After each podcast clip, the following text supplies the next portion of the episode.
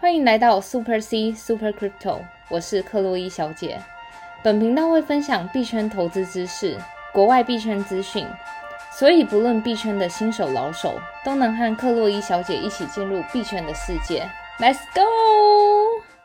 欢迎回来克洛伊小姐的频道。好的，虽然今天也是不怎么提得起劲的一天，但是嗯频道还是得照录。那今天的盘势呢，其实这尤其是这三天呢、非常的不稳定。嗯，然后今天我们通常是因为是在晚上录制，然后嗯晚上的时候可能美国人就起来开始又做一波砸盘了。对，真的各种砸盘。对，但等一下呢，我们来再来再来带大家就是过一下最近的一个盘势的嗯状况。对啊。那首，先节目的一开始呢，我们一样来感谢抖丝的留呃粉丝的这个留言。嗯，粉丝的抖内啦。OK 嗯 OK，、好，第一个粉丝抖内名字叫做 Conny，然后他说克洛伊小姐的分析相当简洁且具深度，非常适合新手朋友，是个推坑朋友进币圈的好频道。在下也是急急必追，祝披萨节快乐。感谢 c o n y 我觉得 c o n y 很热心的是，因为昨天五月二十二号是披萨节，然后 c o n y 抖内就说要请克洛伊小姐吃披萨，而且尤其是在这种现在币圈非常不稳定的情况，然后大家还是这么就是热心的抖内，真的克洛伊小姐真的心里感到非常窝心。对，而且 Conny 算是平常比较少，我们比较没有注意到的粉丝，但是嗯他直接在披萨节就抖内给对克洛伊小姐，真的是蛮窝心的。真的。然后最近如果要推朋友进币圈的朋友们，真的要，就是现在虽然算是一个蛮低的点位，但是最近大盘真的很不稳定。嗯然后我们之前也有说过，就是币圈一天人间一年嘛，对，所以真的你要能够承受整个波动的风险，是嗯心态真的要好好磨练。我怎么感觉这时候进币圈才是好的？是好的因为你看哦，前一段时间就是一直狂涨，然后有一些就是可能，我觉得就是一般来说刚进币圈的人，当然当下会很开心，可是你在追涨的过程中，然后可能一个尺度没拿捏好。然后到现在就是整个大下跌，那如果你刚好 你刚好被套在那种山坡上的，我相信当时进的人觉得会觉得会很哦，没关系，就转换成一个长期持有的心态。对啊，对啊，币圈目前的状态势来讲，都还是长期上涨的。嗯，对好，那感谢 Conny 这位粉丝。对，然后另外一位抖内的粉丝叫做陈小姐，嗯然后她留言说：“谢谢两位主持人对币圈深入浅出的介绍。每天晚上我陪小孩睡觉必听的优质节目，希望继续坚持这个节目哦。感谢陈小姐，我们一定会继续坚持的。是，而且我觉得频道从开播以来到现在已经做蛮多的，就是转变。其实一开始我不知道有没有粉丝朋友们发现，现在我们更新的非常的频繁，是的，就几乎就有时间的话，我们就是会坚持日更，不管是周末也好啊，或是周一到周五非常忙碌的时候，就像今天，就今天整个币圈非常动荡不安，然后我也是工作到刚刚，然后下班这样。辛苦了，克洛伊小姐。对啊，真，的。如果身边朋友有想要介绍朋友到就是币圈里面的话，那嗯如果他们就是比较刚进入这个新领域的话呢，对如果他想要听我们频道，我们可以建议他们去听可能前一到十集。对，或是可以看我们就是 Facebook，不管是粉砖或社团，我们都有置顶贴文的那个就是新手懒人包，可以照着那个顺序，不管是从交易所的选择，是，然后以及就是各种 DeFi 项目、staking 项目，还有以及就是要怎么分析币种等等等，我们都有在那个新手懒人包把那个相关的连接放上去，建议新手朋友们可以从那边开始这样。是，那如果是老手朋友们呢，一样也可以加入我们的社团，名称是嗯。Super C 克洛伊小姐的虚拟货币学习坊。嗯，那我们的社团里面也有许多有经验的老手，也会跟大家一起互动。或者是如果有些老手想要直接请教克洛伊小姐或分享盘式看法，跟我们聊聊的话，那当然也嗯欢迎哦、对，好的。好，那所以感谢就是 c o n y 跟陈小姐，非常感谢大家在这种就是这种时刻还体时，对共体时间，然后还愿意抖内给克洛伊小姐，真的非常的，就是嗯我真的感到非常窝心。对尤其就觉得自己坚持着每天下班，然后不管是再累再晚，然后都是要录节目，还有回复粉丝讯息，我都觉得还蛮值得的。克洛伊小姐非常辛苦。那如果其他粉丝朋友有问题的话呢，也可以不吝请教克洛伊小姐嗯哦。那接下来我们整理了一些近期粉丝朋友问到的问题，对然后来整理一下。嗯，然后首先有一个粉丝他问到说：“克洛伊女神您好，听了几个月的 podcast，很喜欢你的声音。他怎么样偷偷告白了呢？真的是对货虚拟货币了解不少。可是有些新手问题有点不好意思提问，所以想私讯你。然后他问题是说，我在 MetaMask 钱哦 MetaMask 钱包选取以太坊的这个网络时，所有币种都是相同的地址。那他的问题是说，如果从任何交易所转币进来的话，是依据哪一个技术知道转钱来的币会对应到钱包的哪个币种？嗯，我就呃，那首先就是先跟大家就是不管是新刚就是进来的币圈的小白们，MetaMask 是一个就是呃私额外的钱包，像你一般在交易所，你虽然就是都会有一个就是公众的地址，就我们俗称的 public address，然后那个 ad address 是用来收发就是你的钱，不过那个地址的私钥。就你没有办法掌控这个钱包，因为那个钱包是掌控在交易所里面。可是像 MetaMask 这种去中心化的钱包，它就是私钥都是掌控在你自己手上，所以你对于任何的，就是那个钱包收发钱呐、以及就是掌控这个钱包，完全就是取决于你。这是中心化跟去中心化钱包的差异。然后这是我想要先讲的第一点，就给新手朋友们的一些科普知识。对，如果对于嗯热钱包、冷钱包这些比较不了解的话，对你可以回去听我们最一开始 EP 三有一个详细的一个嗯介绍，专门介绍冷热钱包的部分。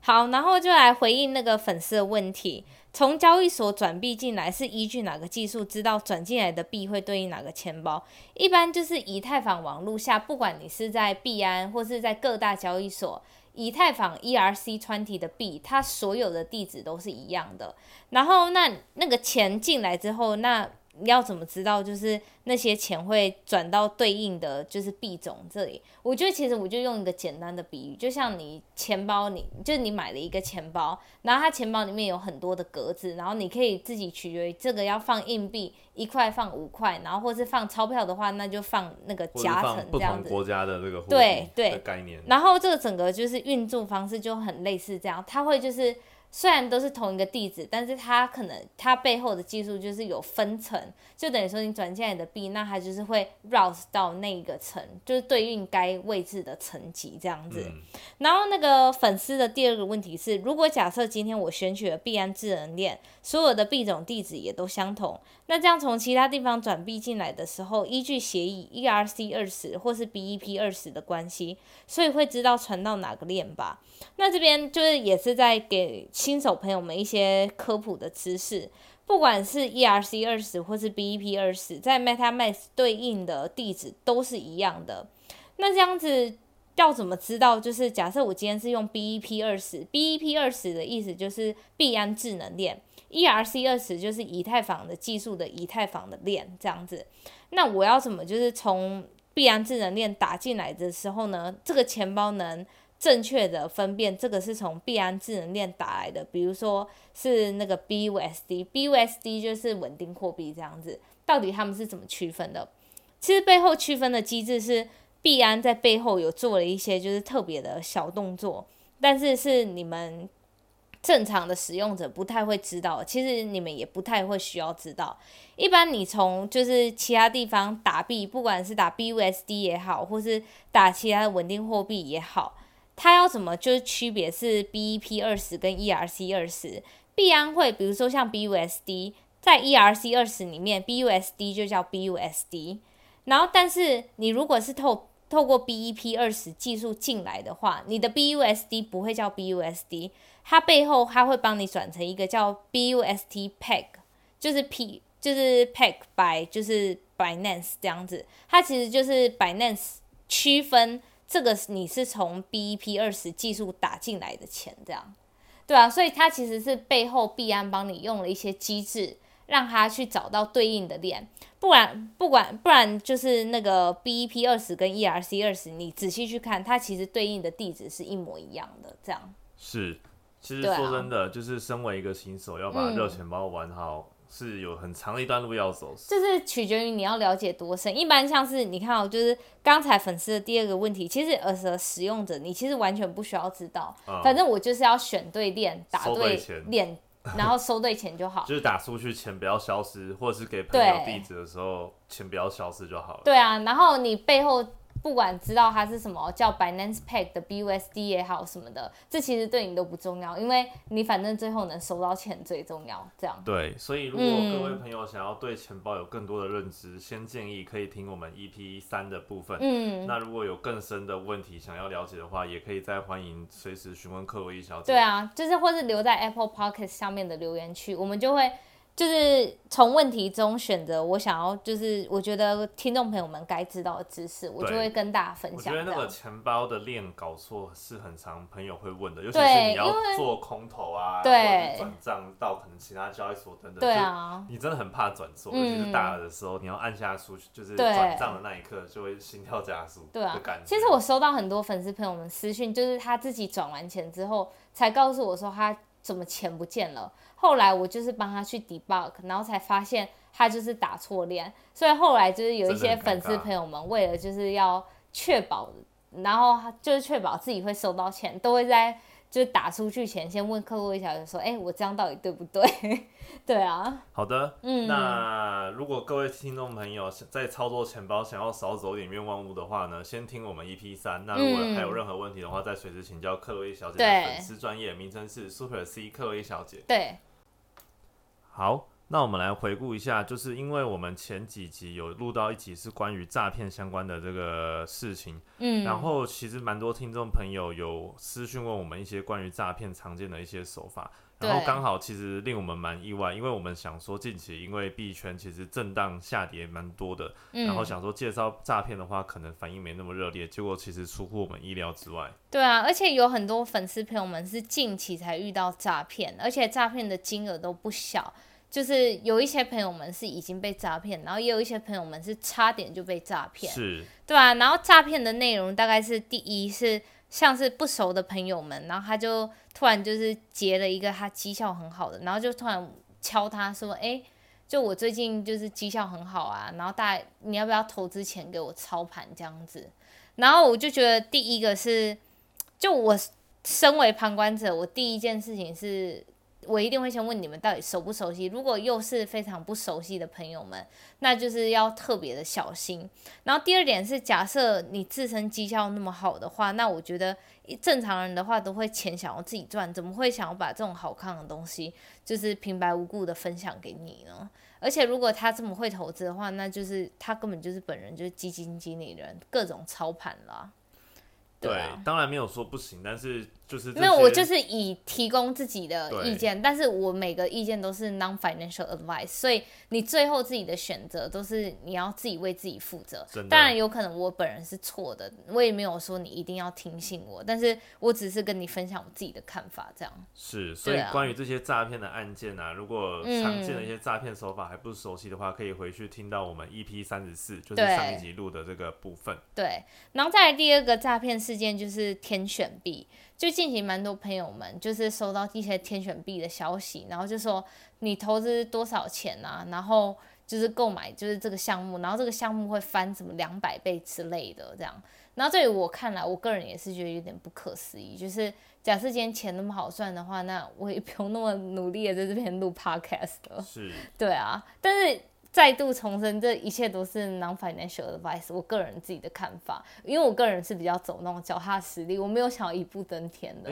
但当然我有可能是错的啦。好奇问一下，是真的有天选币这个东西吗？就是的确有天选币，它叫秋生 token，它是一个加拿大的一个那种就是游戏平台公司，它有有些像就是你透过就是分享自己的留言维护社群而去打赏的一个币这样。可是该币目前没有在任何交易所上市，然后而且我其实有去看，就是它链上的消息，就是链上的一些数据，就是目前好像有人自己发了叫名为 CSO 的币，但是我看起来不像是官方，就是加拿大公司自己平台发的币，因为像是一般正常，假设你是。呃，有被审核过的公司发的币的话，你的 token 上面会有就是该公司的图样或是代表图示，以及就是在那个链上的数据，它的 source 它会有公司的那个一个 link 这样。可是该币目前是没有的，所以以我个人认为，我自己觉得它是比较那种。就坊间看到的，你就算收到的币，可能也不是真正加拿大官方出的这样。了解，啊所以其实有些人有心人士可能会以这个天选币之名，但其实嗯可能不是真的天选币，或者是说可能借由这一波机会去做一些可能呃诈骗的行为。但是各位听众朋友还是要多加注意，多去做一些研究咯。嗯嗯对啊，我觉得以上都是我们个人自己的看法，然后就是都是 NFA 是的，对啊，好，嗯，那回顾完粉丝朋友的问题，还有对岛内的粉丝们，那接下来我们要回到今天就是盘市的一个回顾。对那，就是比较一些悲伤的消息啦。对，但我觉得 悲伤还是得要面对，对啊然后我们在一起就是期待牛市到来的那一天。嗯，然后还有一些做一些策略面的调整。对，首先第一个是比特币的部分，现在价位来到了是三万三千左右。嗯它就是一个支撑点，一直破自己的支撑点，从那个五万块，然后跌到四万五，四万五又跌破四万，四万又跌破三万五，然后就各种一直跌，不知道会不会像二零一八年那样，就是跌到就是从两万跌到三千这样。不过我觉得这一波的就是最低点不可能来到三千，因为你看、哦，就是从二零一八到现在又经历过了就是比特币减半的事情，现在的就是供给面的确是减少，而且挖矿难度提升，所以挖矿是有它一定的成本，对啊，是，而且嗯其实这十几天、十一天以来的筹码面真的很不稳，就是自五月十三号马斯克事件之后，嗯，然后加上两起的整个中国禁比特币的事件，对，然后现在其实筹码松动的非常的多。嗯，那如果其实你是长期持有的信仰者的话，个人认为其实这一波的就是震荡的话，其实算是一个蛮正常的状态。对。对，但是因为毕毕毕竟就是币圈的这个政府本来就比较大，对，那各位听众朋友，就是如果你现在手持还是现货的话，其实不用太担心。嗯，对。就我个人的就是经验分享是，我觉得就不要满仓，也不要空仓，然后适时机加，然后像以我个人，我可能就是每跌幅 X percent，我就会就是做一次加仓，然后剩下的如果它在那里一直震荡的话，我是选择不会进场的动作，就是因为我已经加过仓。对，所以我不会再有任何的动作，对这，样。话说有一个我们就是听众朋友有分享给我他们的就是加仓的那个步对骤，然后其实他加仓的位置都还蛮漂亮的，就是嗯在每一次下跌之后，就是支撑到一个点位，然后小额的加仓。嗯，然后因为刚好那个点位又破了之后，又在可能过了几天，又刚好有一个支撑点位在加仓，嗯，所以我们之前也有就是很强调，就是说加仓的时候不要一次 all in 对，千万不要 all 你 in。看，如果你在五月十几号啊，十三号那一天，嗯大政府就全 all in，，然后你没想到还有一滴，那你就没有子弹了。对啊，对，所以其实仓位管理啊，还有风险管理都是非常重要的。嗯，但是以太币呃，跟正比特币现在这个价位，虽然它今天跌幅大概十二趴，来到了嗯。三万三、但是它相对是其他所有 altcoin 当中相对来讲比较抗抗跌，虽然也是跌，跌幅也是十几趴，但其实像今天的以太币以嗯及 DMB 跌幅都是大概二十到二十六对啊。话说以太币现在已经跌破两千了，目前价格在一千多块，一千1943九左右。对然后啊，BNB 价格大概在两百四左右，其实都是自欧泰汉以来的一个天呐，呐，我觉得自欧摊派以来，BNB 是跌幅最多的吧？它从就五月十号的六百八十块跌到现在两百四十二，中间就经历过很多波折，包含就是就是他们被起诉啊，或是什么样对，那的，时候就起诉也是一个利钱。空，所以那时候利空一次，然后再加上最近大盘的就是整个负面消息各种来，筹码面整个对啊，然后整个 BNB 现在已经跌到两百四十多块，市值已经掉到第六，目前就已经输了狗币了。对狗币啊虽然相对来讲这一波也是下跌，但下跌幅度没有很明对显。对，但其实我们有很多听众朋友是狗币的忠实者，嗯，然后听众朋友一发问完，发现哎、诶狗币也跟着砸盘了这样子，所以其实整体市场在恐惧的情势之下，所有币都会不好过。嗯，但是你看这些币，其他都下跌二三十 percent，只有比特币是在可能十 percent 左右。嗯，所以以后各位在操作的时候，可以先以就是比特币的涨跌幅做一个判断。我觉得以比特币涨跌幅做判断，是目前在这种比较有点类似熊市的一个状况。对对啊，但是因为像当就是前一阵子是有点微牛市嘛，那时候牛在牛市的时候，Ocoin 涨幅当然都会像比 Bitcoin 这些多，就比主流货币多很多，因为 Ocoin 本身的筹码就需要的价格也是比较低的，你很快就可以把这个盘拉起来，但你就不容易把那种比特币这种已经固有的主流币拉起来啦。对，对，而且之前我们也有讲到，就是 Bitcoin Dominance 的这个指数，那时候最低一点来到可能三十九、三十八，但近几近几天，因为这些 altcoin 的就跌跌幅过剧烈，然后比特币相对来讲还是一个最主流的对货币，然后它现在的这个 Bitcoin dominance 的这个比例来到了四十三趴，对所以其实有稍微往上的一个趋势，嗯但是往上不代表就是整个币圈的环境又回来，但是大家可以再多观察看看。嗯，那恐慌指数呢，也是这几天来的，就是也是很低的位置，来到十十四。因为像之前几个月的这个嗯下跌啊，恐慌指数可能来到二十几之后对就反弹了。那嗯这一次算是维持比较久，一直在十几二十徘徊。嗯，但老话一句嘛，就是很多人都说别人恐惧我贪婪，对啊，所以但贪婪的也是要有一个程度的，就。是说分批建仓，不要一次重压对反弹的出现。话说，就是最近 BNB 价格跌到这么夸张的原因，可能除了前面我们说到必必然被起诉说它有可能涉及洗钱呐、或是呃非法之类的，然后还有以及最近近期的盘势不太好，还有就是整个屋漏偏逢连夜雨，最近 BSC Binance Smart Chain 币安智能链上的 DeFi 项目就各个出问题，比如说像前一阵子我们有在社团以及粉专都分享过的，就是 Pancake Bunny 它遭受到闪电贷攻击。对了，什么是那个啊？闪电带攻击闪电贷攻击的英文叫 Flash Loan，它的意思是就是它其实，呃，像我们一般在银行做贷款的时候，我们需要你用就是不管是你的房屋啊，或是一些就是有价值的东西去做担保，以借钱嘛，要不然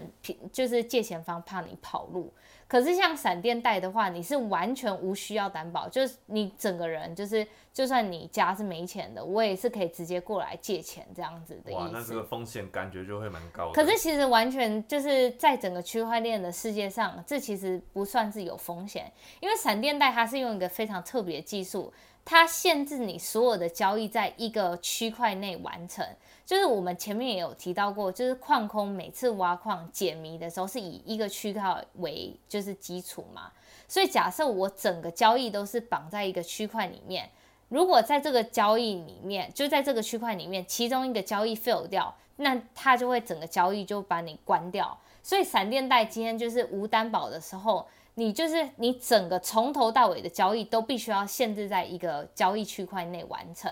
那就我觉得这样讲起来有点绕口，那就给大家举一个例子，就是 Pancake Bunny 是怎么就是用闪电贷攻击的技术，让 Bunny 的平台币从两百块跌到两块。它首先它就是做的第一笔交易是，他先去 Pancake Swap 里面大量的借 BNB，然后再由他借出来的 BNB 操控，就是 Pancake Bunny 里面的池子，不管是 BNB 对 USDT 的池子，或是 BNB 对 Pancake Bunny 的池子，因为你对于池子做贡献，你就是流动性提供者，你可以得到大量的 Bunny，而且他又是借大量的金额，他可能借好几亿这样子，所以你得到那个 Bunny 数目不是你平常可以想象的数目之多。他就是因为他拿到了大量的巴尼之后，他有点像是整个巴尼平台上大户，然后所以他就可以操控巴尼的价格。所以他先是就是因为他是大户，然后他拿到很多巴尼的价格，他先把巴尼的价格拉高之后，又把它直接做抛售。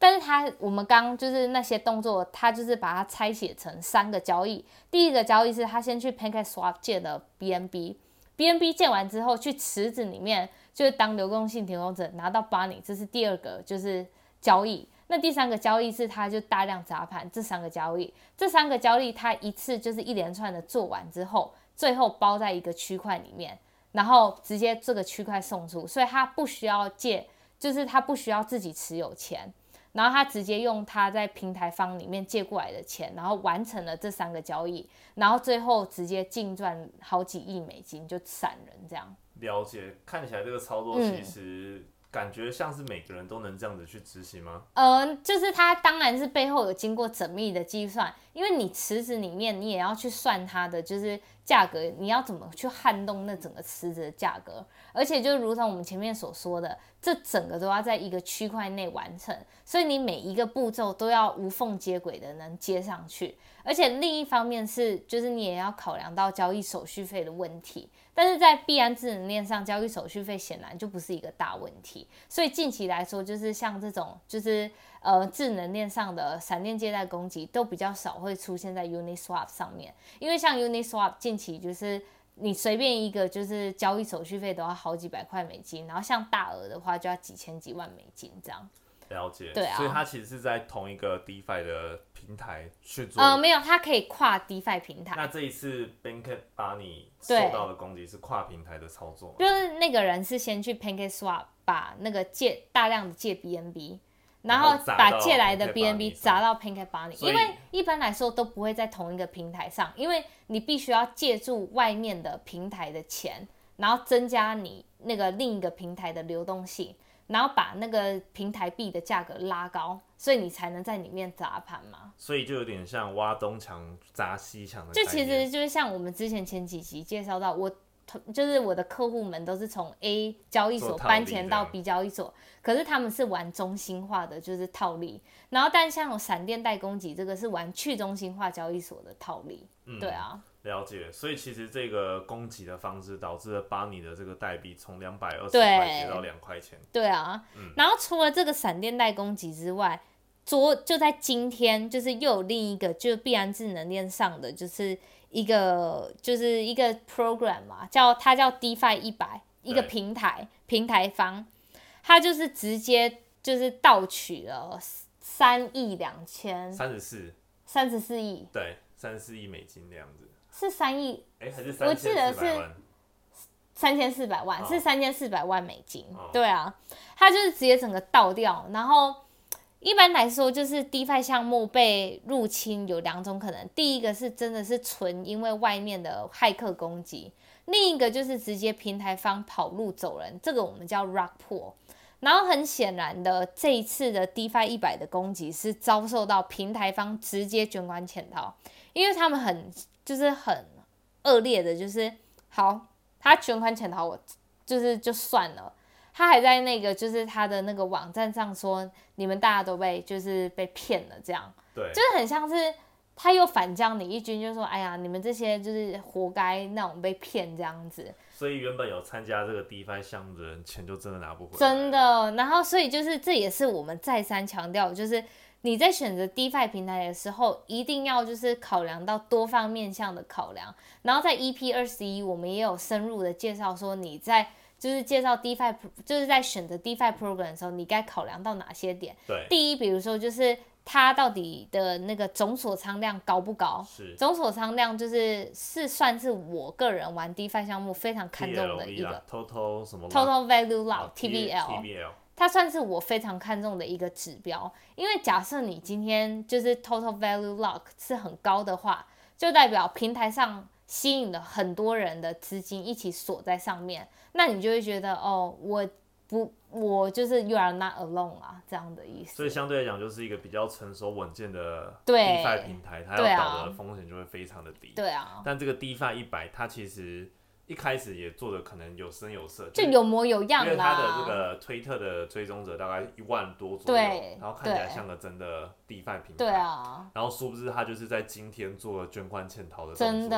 然后他还很，就是刚刚像克洛伊小姐讲，嗯他在他的这个 DeFi 的官网上面就写说，就是我们骗了你的钱，而且你没办法做任何事情，对，然后就说你被骗了，哈哈傻子的那种感觉。，所以他就是把 把人家钱盗走，还要呛那些就是有在带钱的人。然后后来那个网站嗯经过了几个小时之后，就整个关闭不见了。对啊，就整个 close down 啊。对，嗯，所以其实这个参加 DeFi 的平台真的要多注意风险。真的虽然有高报酬，但是可能平台不稳定，或嗯者是说你不懂它里面的机制的话，那就会造成一些损失。真的，对但啊，话说，今天克洛伊小姐在她自己的粉丝专业，就是去分享这个 DeFi 一百协议被盗用的时候，然后她的粉丝专业就是受到一个直接被攻击。对，他也被攻击。我本人就是也是受害者，就是有一个好像不知道是印度还是哪里的人，然后他就建立一个假的 Super C 克洛伊小姐的粉砖，然后在下面留言，哎、刚好印证到了我们前几集讲的诈骗，嗯，他就用 Super C 克洛伊小姐的假粉砖在我们的粉砖就还仿冒仿仿冒的有模有样，就连大头贴啊、banner 对。全都是一样的图。然后那个粉砖只有两个赞，对。可能是他自己按跟他朋友按，对。然后他就留了一个贴图，用简体字，然后他就说什么，呃，只要打这个比特币到我们的钱钱包地址，我们就给你两倍的比特币。对，所以你看，我们前几集列列的这个诈骗手法，今天就有人在使用讲到我们。对啊，话说假设就是有朋友要抖内的话，就是我们平台上我们都会有自己的连接，是用绿界的，对而不是就是克洛伊小姐自己在那边留说，哎、打到我的地址干嘛干嘛这样子。是对啊，但克洛伊小姐其实也在第一时间内，就是在她的嗯粉丝专业宣布，就是这个骗子。对，然后其实粉丝专业，呃，我们听众朋友们也非常热心的去检举了这个假对啊，真的很多粉就是粉丝朋友们都有对响应，很感谢大家。那个骗子其实还蛮夸张，还创了好多那种人头账户，一直对在就是诽谤克洛伊小姐，嗯，然后都用一些可能白人人头账号啊等对等的。对，但是这边也很感谢大家，就是热心去检举这个嗯。粉砖，然后在币圈打滚，真的要提高警觉，不要上当。啊，近期虽然币圈整个动荡不稳，但是我们交易归交易，学知识、学嗯，就是经验，都是我们在币圈就是要长期去不断累积的这个部分。我觉得稳住真的很重要，就是当你稳的时候，你才会就静下来想，这真的是诈骗。因为很多粉丝朋友们私讯我，就是我觉得你身为局外人，你一看你就觉得这就是诈骗了，可是你当下就是处在当下，就觉得哦，我好像慢了一步，然后那个好几十万的钱就会被人家赚走了。然后就是会有一种很惶恐的心态，就觉得我一定要投，一定要投下去。如果我没投这个人，我真的就是损失好几十万的利润这样子。但是你当下，如果假设你能稳一点，就是慢一点，静下来去看一下，你就会发现，嗯，真的就是当下一时的冲动啦。嗯，对啊，好啊。虽然这几天的币圈真的比较不好混，对，但是呢，相信各位听众朋友们也学到了这次经验。那接下来的交易，也祝各位听众朋友能够越来越顺利。嗯然后我们就在家里多收听克洛伊小姐的频道，多累积一些信仰，然后累积一些经验。嗯，那我们就一起等待牛市回来的这一天喽。嗯，好，谢谢大家的支持。好，那我们今天的节目就先录制到这边，我们下集再见。，See you。